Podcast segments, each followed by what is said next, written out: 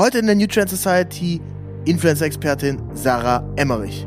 Also ich glaube einfach, die Branche Influencer-Marketing sich weiterentwickelt. Das heißt, mittlerweile kommt es zum Beispiel gar nicht mehr auf die Followerzahl so stark an, sondern es kommt eher auf die Netto-Reichweite an. Das heißt, wie viele Story-Views hast du wirklich?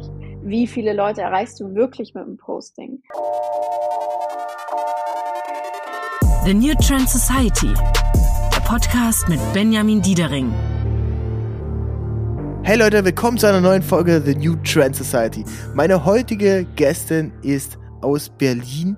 Sie ist die Influencer-Expertin in Deutschland. Wir haben seit äh, zwei Jahren zusammen auch schon verschiedene Events gemacht und im heutigen Podcast sprechen wir über die Zukunft von Influencer-Marketing, wie verschiedene Influencer-Kategorien aussehen, wie man das auf einer bestimmten Brand umsetzen kann und was die Zukunft bringt. Herzlich willkommen, liebe Sarah Emmerich. Jetzt geht's los. Danke, Benny, für die Einladung. Wir haben ja schon zig Folgen aufgenommen für meinen Podcast und ich finde es richtig cool, dass du jetzt auch einen gestartet hast und dass ich jetzt natürlich auch hier zu Gast sein darf.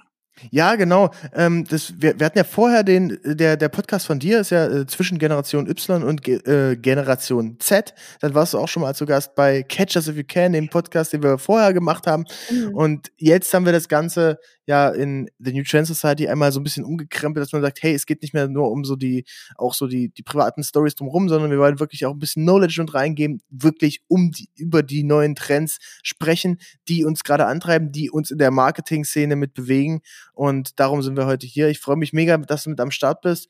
Und du hast dir ja auch ein paar Sachen überlegt. Vielleicht äh, lass uns noch mal ein bisschen erzählen über deine Company, denn ähm, du bist die Expertin für Influencer-Marketing schlechthin, äh, aber mittlerweile hast du auch eine Company aufgebaut, richtig? Ja, genau. Also ähm, im Endeffekt habe ich mich so ein bisschen von der Social Media Managerin, äh, währenddessen immer so Mikro-Influencerin, äh, dann zur Influencer Marketing Managerin ähm, und dann zur selbstständigen Beraterin im Influencer-Marketing entwickelt. Und jetzt mittlerweile ist daraus halt wirklich eine, eine kleine Firma entstanden ähm, mit einem Team aus sechs Personen, äh, mit einer GmbH. Ähm, und ja, also wir verstehen uns als Remote First Agentur. Das heißt, unser Team ist so ganz verteilt in Deutschland, nicht so wie bei dir, hauptsächlich in, in Leipzig und in Köln. Ähm, und ja, das äh, Ganze läuft ganz gut. Also wir verstehen uns so ein bisschen als Sparingspartner im äh, Influencer-Marketing für, für Brands. Ähm, und wir betreuen da ganz, ganz unterschiedliche Marken. Also das kann so das Familienunternehmen ähm, sein, was vielleicht schon ein paar Generationen existiert und sich neu aufstellen muss. Das kann aber auch ein Startup sein.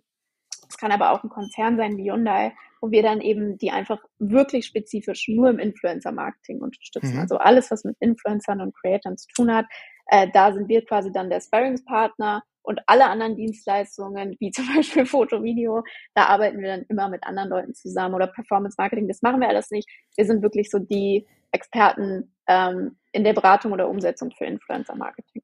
Okay, also genau. ein paar äh, Namen von Kunden hast du ja schon gedroppt, also so ein Hyundai. Und wie sieht das dann aus? Dann, dann bucht ihr die Influencer auch für die ähm, oder ihr beratet die nur dazu oder was, was macht ihr alles? Was sind so die, die Kernleistungen dann? Mhm. Also erste Kerndienstleistung würde ich sagen, ist auf jeden Fall Strategieberatung und Workshops. Das heißt, dass wir einmal ganzheitlich reingehen, egal ob die Brand schon Influencer Marketing gemacht hat oder komplett neu in dem Bereich ist, dass wir erstmal eine Strategie, ein Konzept für die machen und ein Setup mit denen machen. Wie kann Influencer Marketing für die überhaupt funktionieren? Und so ähm, die zweite Kerndienstleistung, würde ich sagen, ist halt definitiv Influencer Sourcing. Das heißt, egal ob für ein Event oder äh, langfristig für Kooperationen, ähm, dass wir wirklich, wie du gerade schon gesagt hast, Influencer suchen, finden, mit denen verhandeln, ähm, die quasi äh, closen, ähm, mit denen langfristige oder kurzfristige Verträge machen für die Brand ähm, und so im, Ende, äh, im Endeffekt ähm, ja Influencer-Marketing für die auch wirklich umsetzen. Wie gesagt, egal ob das jetzt ein einmaliges Event ist oder ob es darum geht, langfristig Influencer-Marketing zu implementieren, ähm, wir sind dann auch wirklich in the, in the doing Ähm, da gibt's quasi bei uns so zwei, zwei Stränge. Einmal die Beratung und wir sind strategischer Partner und einmal die Umsetzung. Du kannst es auch an uns abgeben. Also wenn ich jetzt als Brand als Company ähm, Influencer Marketing starten will, Beispiel, ich habe gestern gesprochen mit einem Kollegen von mir, äh, die Firma heißt Werkbeton und die machen ähm, also ähm, Produkte aus Beton, ähm, nen, äh, Windlicht und äh, Wein, äh, Weingefäße, ähm, Eierbecher, also so irgendwie hochwertigen, stylischen Sachen, so was man so bei Pinterest, bei Etsy kauft. Was, seine Company ist auch relativ klein, arbeiten irgendwie, weiß nicht, fünf, sechs Leute da. Ähm, wie würdest du da Influencer-Marketing angehen? So, was sind so die, die Steps? Ähm, Habe ich das schon richtig rausgehört? So als erstes ein mhm. Workshop? Ja, voll. Also wir denken halt schon immer sehr ganzheitlich. Das heißt, wir wollen jetzt nicht irgendjemandem sagen, ja, mach jetzt Influencer-Marketing-Kampagne, gib uns 10.000 Euro, wir buchen dir die krassesten Influencer, sondern ich schaue schon immer erst beim ersten Schritt mit der Brand, macht Influencer-Marketing überhaupt Sinn und vor allem an dem Punkt, wo ihr seid? Oder macht es vielleicht erstmal Sinn, äh, Performance-Marketing zu mastern äh, oder einen anderen Marketing-Kanal zum Beispiel zu gehen? Keine Ahnung, die Brand, die du genannt hast, vielleicht gehen die auch voll bei Pinterest durch die Decke. Mhm. Weil Influencer-Marketing ist sehr budget- und zeitintensiv. Das darf man nicht vergessen. Performance Marketing zum Beispiel ist einfach ein Zahlenspiel, während Influencer Marketing ein Mensch-zu-Mensch-Ding ist. Da sind so viele harte und softe Faktoren, die da reinspielen, ob eine Kooperation zustande kommt und auch ob die funktioniert und performt. Das ist halt wirklich ähm, ein Hexenwerk und dementsprechend ähm, muss man quasi schon ein gewisses Budget und einen, gewissen Atem haben, um das Thema Influencer Marketing anzugehen und zu etablieren und äh, sich auch bewusst sein, okay, wir sind uns wirklich sicher, dass wir den Weg Influencer Marketing gehen wollen, weil das kannst du nicht einfach mal einen Monat machen und schauen, wie es funktioniert, sondern das braucht einfach auch Zeit über Monate und Jahre, um sich zu einem funktionierenden ähm, ja, Marketingkanal zu etablieren. Also wie genau. viel wie viel Geld muss ich dafür ausgeben, wenn wir wenn wir jetzt bei dieser kleinen Brand mit mit bleiben?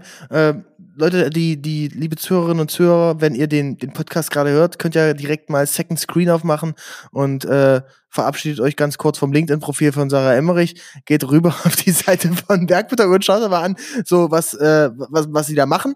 Und dann kriegt man, glaube ich, ein gutes Gefühl. Also ich, ich denke, das ist auch ein sehr äh, gutes Produkt für, für Influencer-Marketing, weil es ist irgendwie ähm, ein, ein Preis, ne? So, es geht so zwischen, weiß nicht, 50 und 100 Euro. Kann man, glaube ich, noch ganz gut verkaufen über Influencer-Marketing. Kannst du gut zeigen, kannst du gut in Szene setzen und so. Aber wie viel Geld mhm. muss ich mhm. da jetzt auf den Tisch legen, dass ich sage, hey, dadurch verzehnfache ich meine Umsätze?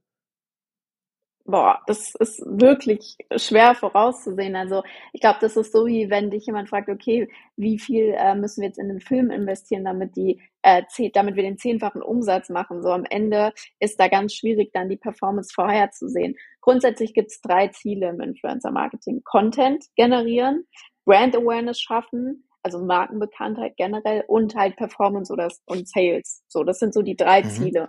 Und wir haben halt Marken, die kommen zu uns und sagen, ja, wir brauchen halt mehr Content. Wir haben Marken, die sagen, ja, wir würden halt generell gerne die Marke bekannter machen. Und wir haben natürlich Brands, die sagen, ja, wir wollen so schnell wie möglich Umsatz damit machen und Return on Ad Spend und tralala. So, ähm, und man muss halt eben wissen, dass diese drei Ebenen äh, auch schon zusammen funktionieren müssen und das eben über einen längeren Zeitraum. Grundsätzlich, um dir jetzt mal die Budgetfrage zu beantworten, würde ich sagen, du kannst zu jedem Budget Influencer-Marketing machen, weil Influencer-Marketing heißt auch schon an irgendwelche Mikro-Influencer, Barter-Deal-mäßig äh, eben ähm, Produkte rauszuschicken. Mhm. Aber das ist halt für mich jetzt zum Beispiel keine Strategie, weil du kannst nicht messen, was passiert. Du kannst sehr schwer beeinflussen, posten die jetzt was oder doch nicht und was posten die, weil du hast die ja nicht bezahlt. Ähm, wenn du jetzt wirklich Influencer-Marketing angehen willst, würde ich sagen, brauchst du mindestens 5000 Euro im Monat und schon mal über einen Zeitraum von sechs bis zwölf Monaten. Okay. Du kannst natürlich auch sagen, ich teste jetzt mal Influencer-Marketing, gebe hier mal 2000 Euro aus, dann kannst du zehn kleine Influencer buchen oder einen großen, aber von einer einmaligen Kooperation kommt meistens keine Performance.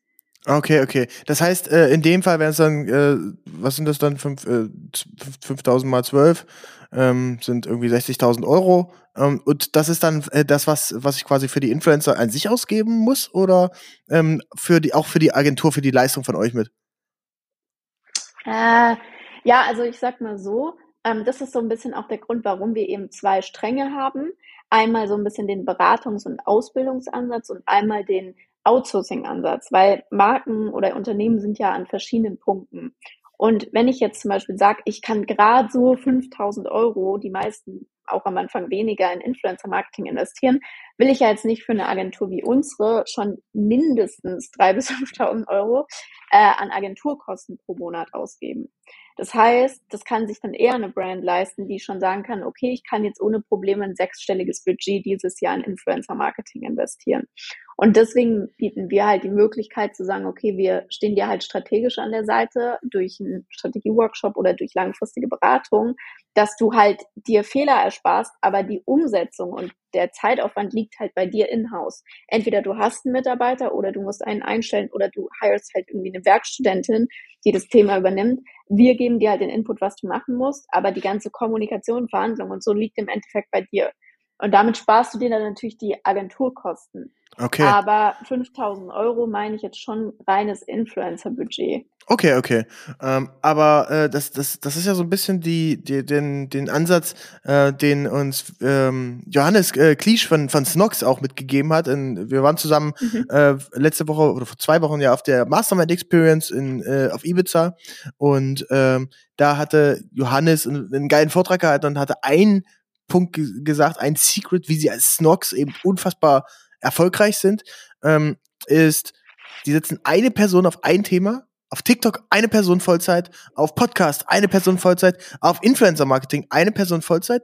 Die wird dann gecoacht von einer Agentur, sechs Monate lang, das kostet eine Menge Geld, aber dann soll die Person das 100% selbst können und ist der Experte oder die Expertin in-house. Genau. Also das wäre schon die Wunschvorstellung, weil ähm, also du kennst mich ja auch ein bisschen, äh, die Zuhörer jetzt vielleicht nicht. Mein Ziel ist nicht irgendwie eine, eine Influencer-Marketing-Agentur aufzubauen mit 100 Mitarbeitern, wo unsere Kunden abhängig sind von uns. Also wir sind gerne im Doing und wir haben halt auch immer so unsere drei, vier, fünf Projekte, wo wir wirklich im Influencer-Sourcing sind, habe ich ja eben erzählt. Aber wir wollen jetzt gar nicht irgendwie 20 Projekte gleichzeitig haben, sondern wir wollen lieber Marken enablen, halt eben selbst Influencer-Marketing zu verstehen und äh, auch umzusetzen. So, und das heißt, unser Wunsch ist eigentlich immer, dass eine Brand quasi versteht, okay, ich muss das Thema schon strategisch wirklich ganzheitlich angehen und durchdenken und kann jetzt nicht einfach losrennen und wild irgendwelche Influencer anfragen, weil das funktioniert heutzutage nicht mehr. Die Influencer bekommen so viele Anfragen und haben so viel Auswahl an Kooperationsmöglichkeiten. Wenn ich mit guten Influencern zusammenarbeiten will, muss ich wirklich on track sein. Und da wir quasi ähm, das Wissen über Jahre gesammelt haben, ähm, geben wir das auch gerne weiter in Form von Beratung oder Coaching, könnte man fast schon sagen. Äh, kurzfristig oder langfristig.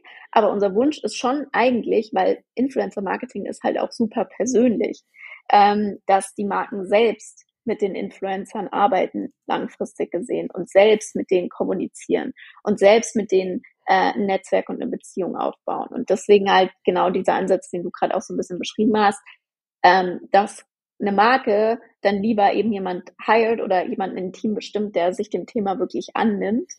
Ähm, und wir unterstützen einfach dabei, dass da keine Fehler passieren, die vermeidbar sind. Ähm, aber nicht jetzt so, ja, wir geben das Thema mal ab, es gibt, wie gesagt, ja Kunden, bei denen machen wir das und da macht es auch Sinn. Aber, also zum Beispiel Hyundai, so keine Ahnung, wie viele Mitarbeiter die im, im Marketing haben. Und natürlich würde es für die auch Sinn machen, jemanden, wenn man mal ehrlich ist, einfach nur fürs Thema Influencer Marketing einzustellen.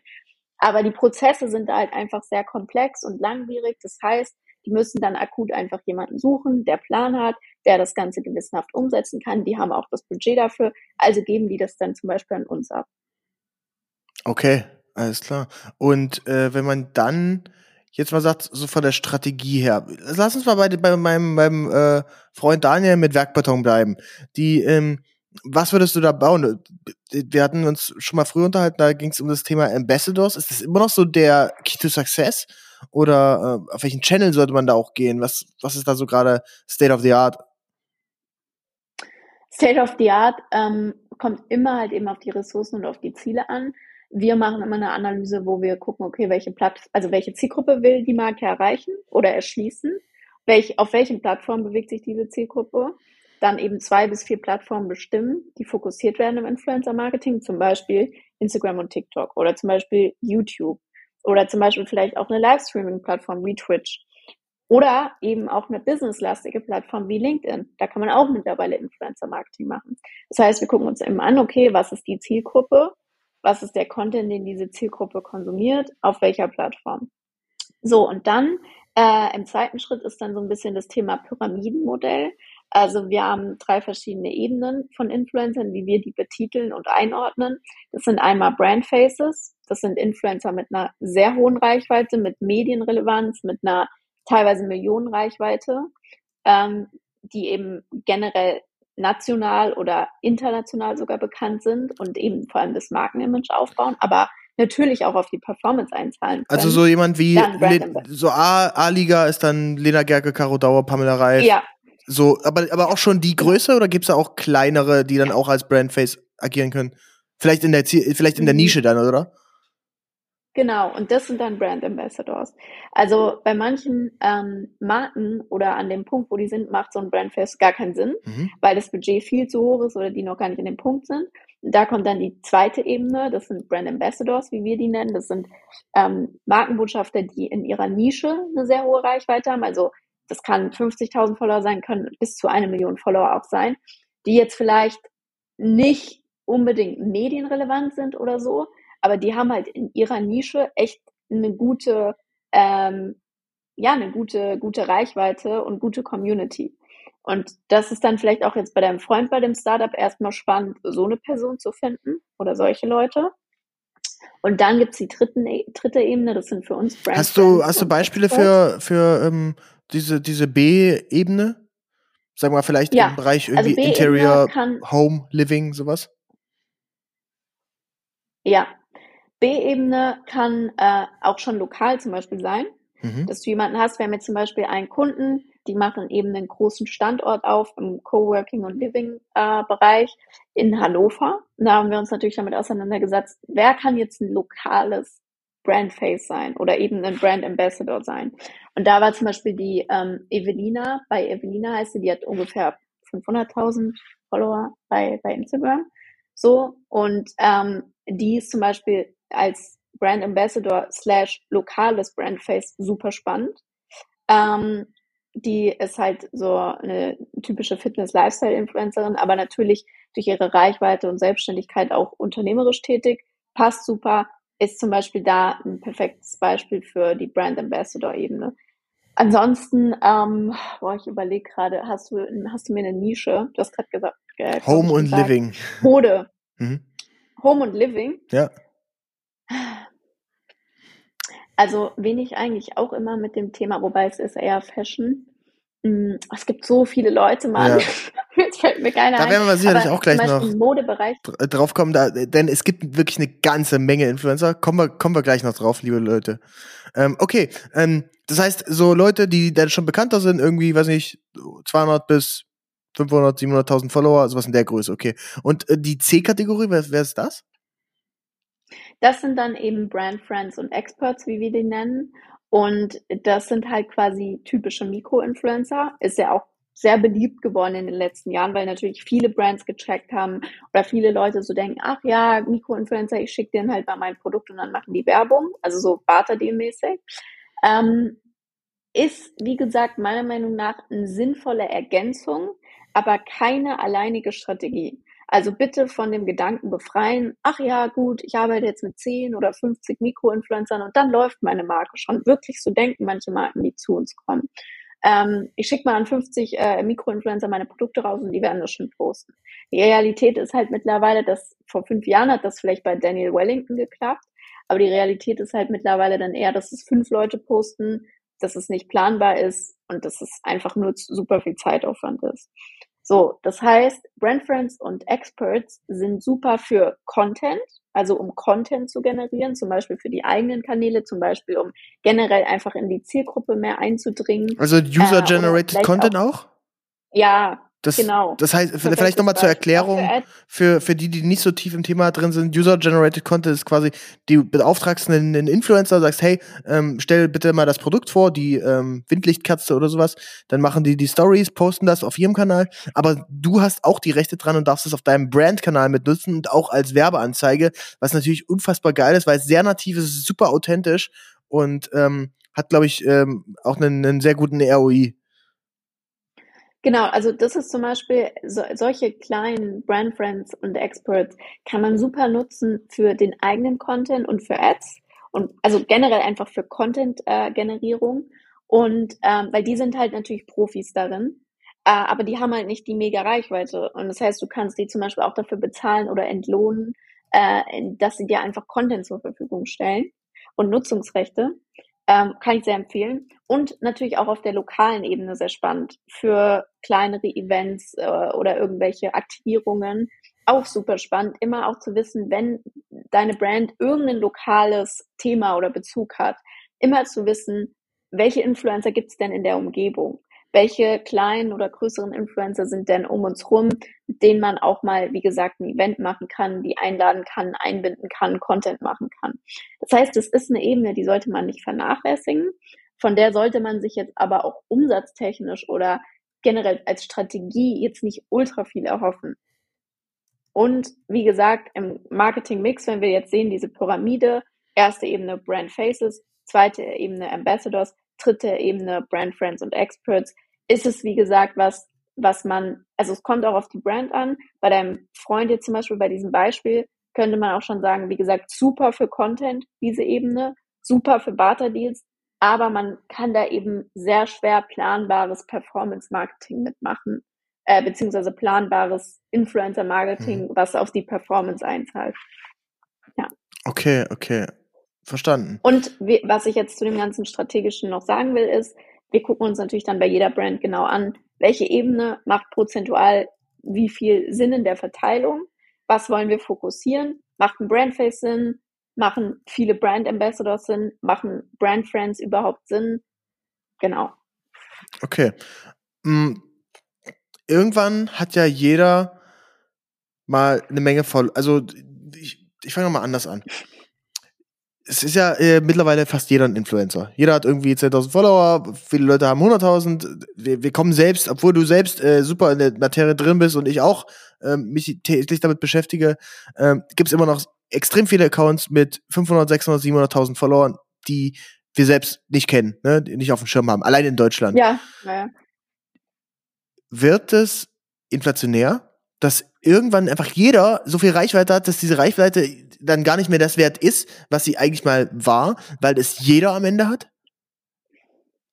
Das ist eine sehr geile Frage, die wurde mir auch so noch nie, glaube ich, gestellt. Also ich glaube, ähm, dass ähm, einfach die Branche Influencer Marketing sich weiterentwickelt. Das heißt, mittlerweile kommt es zum Beispiel gar nicht mehr auf die Followerzahl so stark an, sondern es kommt eher auf die Netto-Reichweite an. Das heißt, wie viele Story-Views hast du wirklich? Wie viele Leute erreichst du wirklich mit dem Posting? Das vielleicht mal zum einen. Zum anderen, glaube ich, kommt uns das nur so vor, weil wir krass in dieser Bubble sind. Weißt du, wie viele Leute ich oder, oder alleine, wenn ich in mein Team schaue, die Mädels sind auch schon mega nah an dem Thema dran. Aber keiner in meinem Team, obwohl die im Influencer Marketing arbeiten, hat irgendwie 1000 Follower oder irgendwie in seinem Freundeskreis Influencer oder so. Das heißt, ich glaube, uns beiden kommt es halt so vor, weil wir damit wirklich andauernd zu tun haben, andauernd mit Influencern zu tun haben. Aber für, für viele Leute ist das, oder für die, für die breite Masse ist das immer noch nicht normal, 10.000 oder 100.000 Follower zu haben, überhaupt nicht, mhm. sondern viel oder auch ultra, ähm, also ultra crazy, so gar nicht greifbar. Das heißt, ich glaube nicht, dass es inflationär wird. Ähm, ich glaube, dass sich da in den nächsten Jahren auf jeden Fall oder passiert auch schon aktuell so die Spreu vom Weizen trennt im Sinne von, okay, wer hat jetzt wirklich eine Community und wer hat einfach nur Follower? Und was man ja auch nie be, be, ähm, äh, vergessen darf, ist natürlich auch, dass äh, natürlich immer neue Plattformen kommen. Dann sind vielleicht auf der Plattform die Follower nicht mehr so viel wert. Beispiel Facebook. Vor fünf Jahren waren Facebook-Follower noch ultra viel wert oder relevant und jetzt halt nicht mehr so sehr, weil die Reichweite da halt nicht mehr so da ist.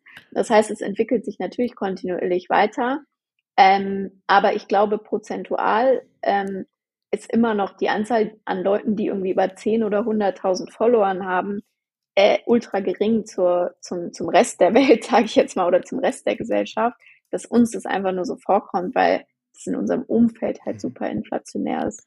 So, ja, okay, du hast 30.000 Follower, wow, wow, du hast 5.000 Follower, so völlig normal, aber für viele Menschen ist es überhaupt nicht normal. Mhm, okay. Ähm. Und ich glaube auch, dass es sich, wir sind ja auch hier beim Thema New Trend Society, natürlich auch ultra ins Thema Metaverse äh, alles entwickeln kann. Das heißt, dann ist es wieder die Aufgabe dort, zum Beispiel Relevanz und Follower aufzubauen. Auf eine ganz andere Art und Weise mit, mit deinem Avatar oder was auch immer. Also ich bin in dem Thema überhaupt noch nicht so drin, aber finde es mega spannend, wie sich Plattformen eben weiterentwickeln. Ich glaube zum Beispiel, dass ähm, es auf jeden Fall schon einen inflationären Faktor hat, aber eben, wie gesagt, die Spreu sich vom Weizen trennen wird und Influencer sich durchsetzen werden, die zum Beispiel vor der Kamera funktionieren, die auch einen Podcast, wie wir hier aufnehmen können, oder die auch zum Beispiel in einem Livestream funktionieren. Was meinst du, wie viele Instagram-Follower es gibt, die in einem Livestream total untergehen würden, weil die einfach nur auf schönen Fotos mhm. äh, performen können, aber jetzt nicht in einem Livestream, wo sie eine halbe Stunde oder Stunde, Stunde Content und, und Unterhaltung bieten müssen. Das heißt, wie gesagt, ich glaube, dass es sich auch aussieht. So. Wie findet man raus, ob jemand eine Community hat? Also das ist ähm, ganz viel einfach Einschätzung, also beobachten und analysieren so Kommentare. Der Person einfach mal folgen, gucken, wie interagiert die mit ihrer Community. Postet die ästhetische Stories oder postet die wirklich ihren Alltag? So. Ähm, Interaktion natürlich auch. Also kann man zwar auch. Aber äh, was, was kann ich davon ablesen? Wenn ich jetzt ästhetische Story poste, habe ich dann keine Community oder wie, wie würdest du sagen? Es kommt ja immer drauf an, was du willst. Es kann ja, es kommt ja total auf dein Produkt an. Eine ästhetische Story ist ja grundlegend nicht verkehrt, zum Beispiel bei einem Interior-Blogger. Mhm. Aber damit ich jetzt wirklich was abverkaufe und mit meiner Community rede und der was nahe bringe, muss ich natürlich auch einfach regelmäßig mit meiner Community in die Kamera sprechen und kommunizieren. Und ich glaube, das ist halt was, da kann man ganz viel abschätzen, wenn man eine Person sich wirklich genauer anguckt. Und ähm, dann natürlich auch zu sehen, wie reagiert die Community zum Beispiel auf, auf Live, ähm, Live-Updates, auf Sachen, die im Leben passieren und so. Also Community heißt jetzt auch nicht ultra riesige Community. Es sollte halt einfach im Verhältnis stehen. Ich glaube ja auch, dass du eine Community hast. Ähm, und man kann das zum Beispiel auch nicht nur an irgendwie einer Interaktionsrate festmachen, sondern du musst wirklich dir anschauen, okay, ähm, ja, einfach, wie ist die Relationship zwischen dem Follower und der Person? Und das ist natürlich nicht so einfach, wenn man mit, sich mit dem Thema nicht auskennt.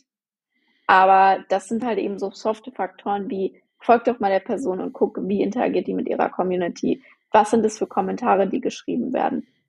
Kann Solche man da sagen, äh, bessere Community heißt mehr Sales für die Brand?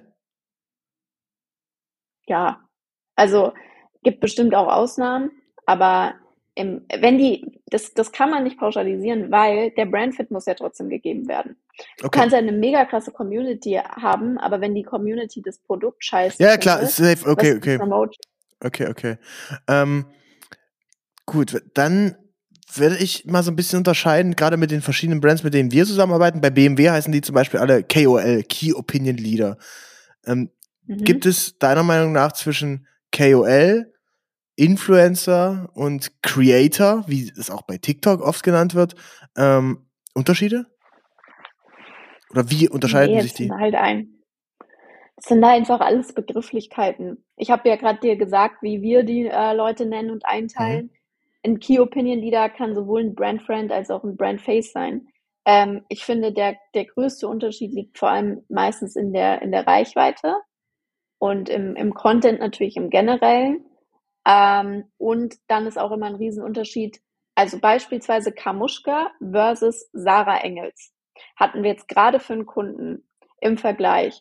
Kamuschka äh, also Carmen Kroll, ist eine Influencerin, die hat über eine Million Follower aufgebaut und ist jetzt äh, medienrelevant. Also ist auch im Fernsehen, in Zeitungen und so weiter und so fort. Also die ist super relevant, aber die ist bekannt geworden über Social Media. Versus Sarah Engels ist bekannt geworden durchs Fernsehen und ist halt jetzt auch Influencerin. Das ist zum Beispiel ein großer Unterschied, aber die Begrifflichkeiten am Ende, ja, das ist alles Auslegungssache. Okay. Oder individuell. Ähm, ich habe noch mal eine Frage zu, zu deinem Business, die, die habe ich vorhin vergessen.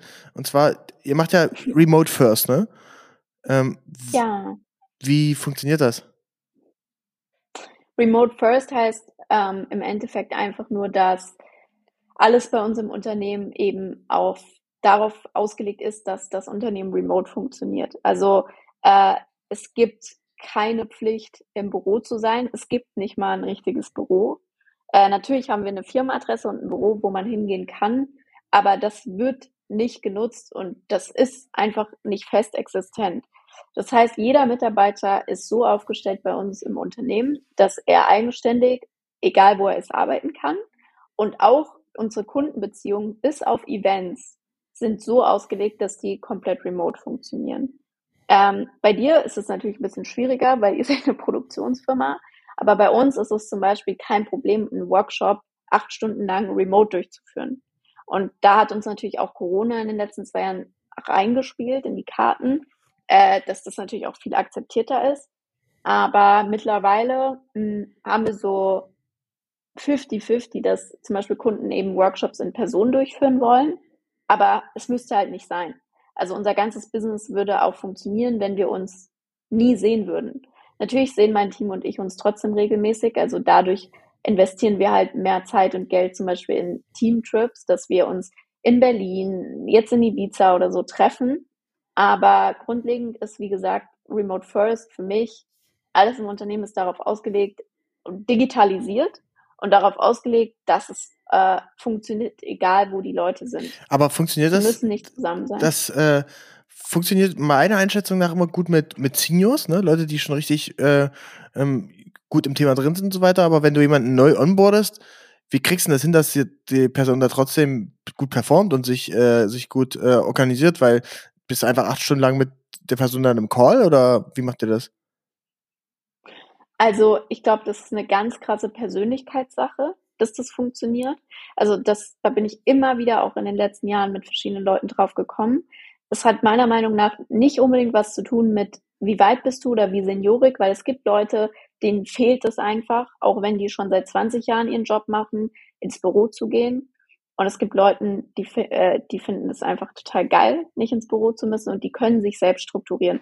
Also ganz, ganz wichtig ist da der Persönlichkeitstyp wie eigenständig und selbstorganisiert bist du. Und das ist halt bei uns im Team, wir sind ja eh ein kleines Team. Das heißt, es ist sehr wichtig, dass sowieso jeder sehr viel Eigenverantwortung ja. äh, oder Bewusstsein für die Eigenverantwortung hat.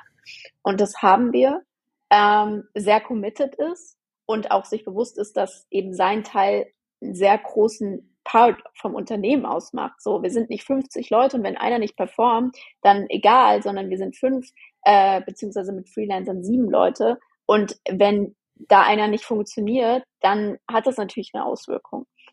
Also wir hatten zum Beispiel ähm, jemanden in meinem Team, die haben wir jetzt im Januar erst ein, äh, eingestellt, Vollzeit. Und das war kein Problem. Also klar ist da viel Zeit jetzt am Anfang in, in Calls geflossen. Aber bis wir die Person das erste Mal gesehen haben, wirklich ohne Scheiß sind zwei Monate vergangen. Krass. So, da wurde, da gab es keinen Kick-Off-Workshop, da gab es kein initiales Treffen, sondern es wurde einfach alles remote abgehalten. Das ist aber auch eben eine sehr selbststrukturierte, selbstorganisierte Person. Ähm, und dann funktioniert es auch. Wow. Wenn die Leute eben die Vorteile darin sehen und Bock darauf haben, äh, aber das auch nicht irgendwie ausnutzen oder so. Hm. Und da kommt es, wie gesagt, bei mir ganz viel im Hiring vor allem drauf an, Commitment und Persönlichkeit. Und ich habe auch niemanden im Team, äh, der nicht irgendwie durchs Netzwerk kam oder den ich schon, zum Beispiel die Person, die ich gerade beschrieben habe, ähm, die kenne ich schon seit drei Jahren. Das heißt, äh, ich wusste auch, wie die vom Persönlichkeitstyp wirklich ist und tickt. Und dass es eine sehr zuverlässige und eigenverantwortliche Person ist und hatte daran auch gar keine Zweifel, dass das nicht funktionieren wird. Okay, spannend. Ja. Äh, ich finde es ich find's, Ich glaub äh, halt immer noch krass. Also unabhängig davon, wel welche, welches Business wir haben, ich meine, bei uns wird ja auch mehr Strategie, mehr Beratung und so weiter rein, aber ich würde, ich, ich, ich ziehe ein echtes Meeting immer in einem virtuellen vor, weil ich es einfach so viel geiler finde. Es gibt mir so viel mehr. So diese ganzen fucking Scheiß-Calls jetzt nach zwei Jahren reicht's auch mal langsam. So, ich weiß, da ist man super effizient, aber ich habe dann, ich habe teilweise, ich habe zehn Calls am Tag, so von früh bis abend. und Es ist komplett, das ist auch sehr effizient, passt alles, aber trotzdem, es macht mir einfach überhaupt keinen Spaß. Ähm, und äh, ich meine, klar, der Kunden, der Austausch, die Konzeption und so, das, das ist schon geil. Aber wenn man es ins Verhältnis setzt mit einem mit einem echten Treffen, ähm, immer, kommt eine ganz andere Dynamik auf. Insbesondere auch im Team. Ja, klar. Auf jeden Fall. Aber du musst ja überlegen, also ich höre oft das Argument ähm, gegen Remote ist so, ja, keine Kontrolle, was machen die Mitarbeiter, Zeit, ähm, so ein bisschen dieses so, ja, ich weiß ja gar nicht, was die dann treiben. Also wenn man nicht remote arbeitet, muss man sich auch mal bewusst sein, äh, wie viel Zeit eben für andere Dinge drauf geht, wie zum Beispiel angefangen vom Arbeitsweg, Wege für Meetings, Pausen äh, und so, das, das ist gar nicht im Verhältnis. Und ich glaube, also aber das sind ich ja alles, äh, das sind ja alles Sachen, also- die, äh, die sowieso nicht in der Arbeitszeit sind. Ja, naja, also ich glaube bei vielen Leuten schon. Arbeitsweg und, ja Pausen eben sind ja nicht, sind ja nicht Teil der Arbeitszeit. Also ich, Ja, ich aber meine Teil ja vom Tag insgesamt schon, aber nicht während der Arbeitszeit. Nee, aber naja, würde ich nicht behaupten. Wenn ich reflektiere, ich habe ja auch schon in verschiedenen Agenturen oder Startups gearbeitet, wie viel zwischendurch geredet wird oder Mhm. so, das hast du halt eben nicht so, wenn du ge gezielten Call hast, 30 Minuten redest du und sonst arbeitest du. Und dann wirst du vielleicht zu Hause von anderen Dingen abgelenkt, aber du sparst halt insgesamt einfach schon auf jeden Fall Zeit. Und das sollte man eben nicht außer Acht lassen. Das heißt, für mich ist das nicht so ein wirkliches Argument. Für mich ist so das größte Argument gegen Remote ist auf jeden Fall Kultur. Mhm. Deswegen ist es halt. Das ist ja aber auch der, das ist ja der Part bei, äh, bei diesem ganzen Flurfunk, ne, wenn man eben mal zusammensitzt an der Kaffeemaschine, sich da kurz bespricht, hey, was habt ihr, äh, habt ihr gedreht, was, was geht bei euch ab? Und äh, so, so eben Culture, genau. Genau, und ich glaube, bei uns ist es halt zum Beispiel einfach, ähm, wir kommunizieren sehr viel über Nachrichten und über Calls. Und ich glaube, dass da trotzdem eine krasse Verbundenheit und Kultur bei uns vorhanden ist. Wir sagen ja jetzt auch nicht, boah, wir sehen uns irgendwie einmal im halben Jahr, sondern wirklich so alle zwei Monate. Und dann ist natürlich auch so, dass die Mitab also dass einzelne Personen wie zum Beispiel Linda und ich oder Linda und Sarah sich viel öfter sehen. Das heißt, trotzdem ist eine gewisse Kultur einfach da. Ich ver verstehe dich, dass du zum Beispiel sagst, hey, mit dir fehlen halt echte Meetings. Für mich persönlich, ganz ehrlich, ich bin froh, ich habe genauso wie du so viel Action in meinem Leben mit unterwegs sein und tralala, dass ich einfach immer weiß, ich kann überall arbeiten und auch über einen Call arbeiten und ich muss halt nicht irgendwo sein. So klar, ich habe ja trotzdem Offline-Meetings und man hat ja trotzdem Offline-Termine. Aber wenn ich überlege, wie viele Termine ich im Jahr mache und die wären alle nicht remote, das würde ja gar nicht funktionieren. Und das, das ist halt so, so, ich glaube, es ist, man muss einfach eine gesunde Waage halten. Mhm. Ja. Okay, auf jeden Fall spannende Ich glaub, Diskussion. Ich äh, finde es auch sehr gut, dass wir uns da nicht einig sind. Ja, Das ist ähnlich wie äh, ist ähnlich wie beim Musikgeschmack. Ähm, ich habe einen sehr guten und äh, Sarah hat leider keinen. Aber ähm, äh, so viel erstmal zu den Differenzen von uns. Nein, kleiner Spaß. Ähm, lass uns mal äh, in die Zukunft schauen, liebe Sarah, ähm, und, und so ein bisschen so Trends reingehen. Ähm, wo denkst du, wird sich so diese ganze Szene, diese ganze Creator-Szene, diese Creator-Bubble hin entwickeln? Vor allem, wenn ein Netzwerk auch ir irrelevant wird. Mal, äh, lass, lass uns mal den Teufel an die Wand malen. Instagram ähm, beschneidet die, äh, die, die Reichweiten. Ähm, und ähm, ich finde nach wie vor ist Instagram meine Lieblingsplattform, aber vielleicht äh, äh, passiert das gleiche wie bei Facebook und es wird irrelevant. Ne? Was, wa- was passiert dann Mhm. mit den ganzen Leuten, die da sind?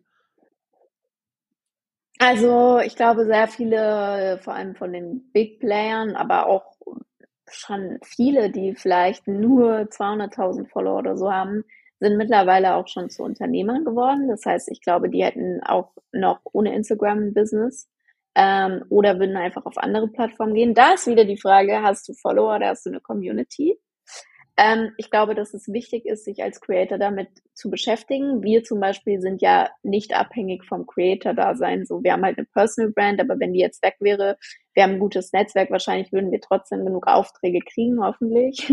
aber ich glaube, bei einem Influencer, der wirklich abhängig ist von seiner Reichweite und Community, ist es wichtig, sich genau darüber Gedanken zu machen. Und zum Beispiel, was ich glaube, was immer mehr kommt, sind so nischige Communities, die du sammelst in Newslettern, in Livestreams, äh, in Gruppen. Ähm, das sehen wir ja schon. Also es verteilt sich ja in den letzten Jahren schon in, keine Ahnung, Telegram-Gruppen, Discord, Twitch ähm, solche Sachen. Und ich glaube, dass äh, es eben einfach wichtig ist, wie gesagt, in, in USA sind Newsletter auch ein viel größeres Thema als hier.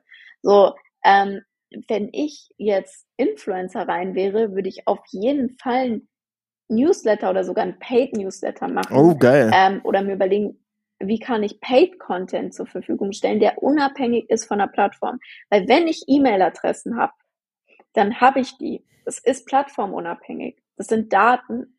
So, und das ist zum Beispiel was, wo ich mir Gedanken machen würde als Creator, wo ich mir ja auch Gedanken mache als Unternehmer natürlich. Aber das ist zum Beispiel eine spannende Richtung, dass es wieder mehr so in auch ältere Formate wie E-Mail, Newsletter reingeht, hm, weil das, wie gesagt, plattformunabhängig ist. Und dann natürlich auch generell, es wird in Zukunft, glaube ich, viel mehr Plattformen einfach geben. Also wenn wir jetzt fünf bis zehn Jahre in die Zukunft gucken, glaube ich, dann gibt es einmal das Metaverse, was wieder komplett anders ist. Aber es gibt halt auch einfach, die Leute sind viel mehr verteilt. Also ich habe dann halt Instagram, aber hier meine Lieblingsplattform ist halt irgendwie Twitch, von dem ist es Snapchat, von dem ist es das.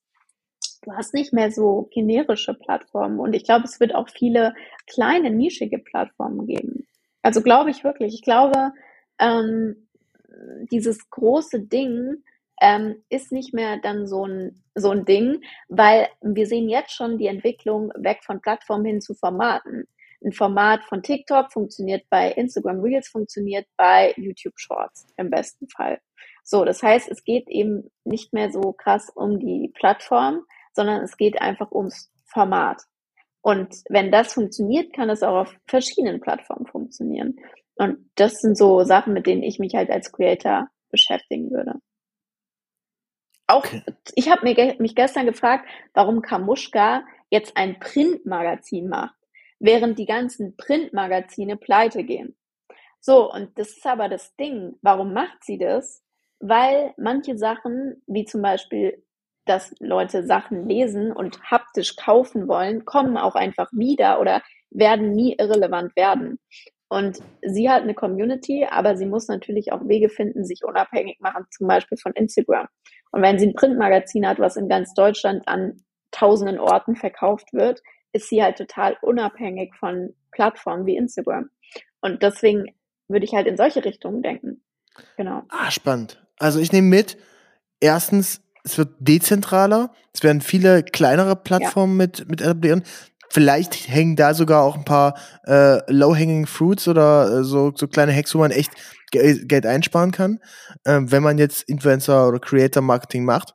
Und das zweite ist, äh, Print war nie tot. Ich glaube eher, dass das Problem ist, dass die Printmagazine nicht den Wandel verstanden haben der Generationen und nicht, dass Print nicht mehr funktionieren kann. Weißt du, wie ich meine? Wie sollte eher, denn der Wandel aussehen? Na, das, ich meine damit im Endeffekt, dass die Personen, die es machen, nicht die neuen Generationen verstehen oder was die sehen wollen oder diese Schnelllebigkeit und deswegen die Sachen so stagniert sind oder äh, teilweise gestorben sind gefühlt ähm, oder einfach Probleme haben, weil ich, also klar, wir konsumieren halt, wir konsumieren einfach heutzutage anders.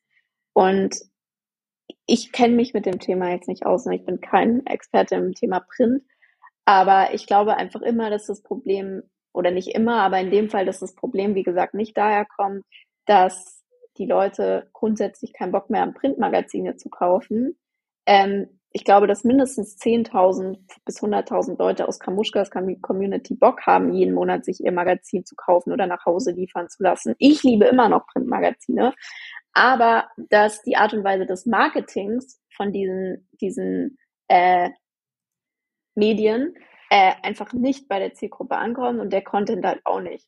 Und dass das halt einfach daran liegt, dass Personen das gemacht, Sachen gemacht haben, die vor 10, 20 Jahren funktioniert haben, die auf einmal nicht mehr funktioniert haben, aber den Wandel einfach verpasst haben. Weißt du? Okay. Alles klar, nice. Oh, ich, okay. Nee, ich, ich, ich, ich finde ich, ich, ich versuche es zu verarbeiten. Ich, äh, das ist, das ist mal, wenn ich okay, alles klar sage, das ist so, ein, ein erzähle ich irgendwie relativ oft, dann muss ich erstmal verarbeiten, was da so gesagt wurde und habe mir meistens noch keine abschließende Meinung selbst dazu gebildet. Deswegen ist es super, dass du, dass du mhm. diese inspirierenden Themen hier mit reinbringst. Ähm, ja, mega nice, äh, Sarah. Ich glaube, das war ein sehr, sehr guter Auftakt für einmal äh, das Status-Update, was geht im Influencer-Marketing, wie entwickelt sich das. Ähm, ich habe auch wieder eine Menge gelernt. Und liebe Zuhörerinnen und Zuhörer, wenn ihr mehr wissen wollt über die liebe Sarah Emmerich, dann checkt sie auf jeden Fall aus. auf Instagram, insbesondere auf LinkedIn, ist sie auch die LinkedIn-Influencerin in Deutschland, würde ich schon sagen. Ich finde sie, ich finde super cool, ich mag deinen Content. Es ist sehr unterhaltsam, es ist sehr informativ. Ähm, das heißt, jeder, der jetzt hier zuhört, sollte direkt LinkedIn wieder aufmachen, ihr folgen und äh, sich auch gerne mit ihr austauschen, denn äh, da ist sie einfach die Beste. Super. Ähm, liebe Sarah, danke für deine Zeit. Gibt es noch was, was du an unsere Hörerinnen und Hörer loswerden möchtest? Oh, das ist eine gute Frage, auf die ich jetzt nicht vorbereitet war. Also was ihr auf jeden Fall mal machen könnt, ist ähm, auf jeden Fall in meinen Podcast reinzuhören, äh, weil vielleicht reicht euch Bennys Podcast noch nicht oder ihr habt schon alle Folgen gehört. Dann könnt ihr mal zum Beispiel in die Folgen von mir mit Benny reinhören, weil da reden wir auch immer ganz viel über Updates, was entwickelt sich, was treiben wir überhaupt. Und da sind auch ganz viele andere spannende Gäste. Also ich glaube, ähm, so als Ergänzung jetzt, weil die Leute, die jetzt hier deinen Podcast hören, die sind ja podcast-affin viel Spaß. Äh, da findet ihr bestimmt auch das ein oder andere Thema oder den ein oder anderen spannenden Gast bei zwischen Generation Y und Z. Genau. Äh, wir werden unter anderem auch über unsere Mastermind Experience sprechen, die wir ja in Ibiza zusammen veranstaltet haben. Äh, was war geil? Was war scheiße? Und was passiert in der Zukunft? Alles dann im Podcast mit Sarah. Äh, liebe Sarah, danke, dass du da warst. Bis ganz bald. Ciao, ciao. Ciao, Benny. Danke für die Einladung.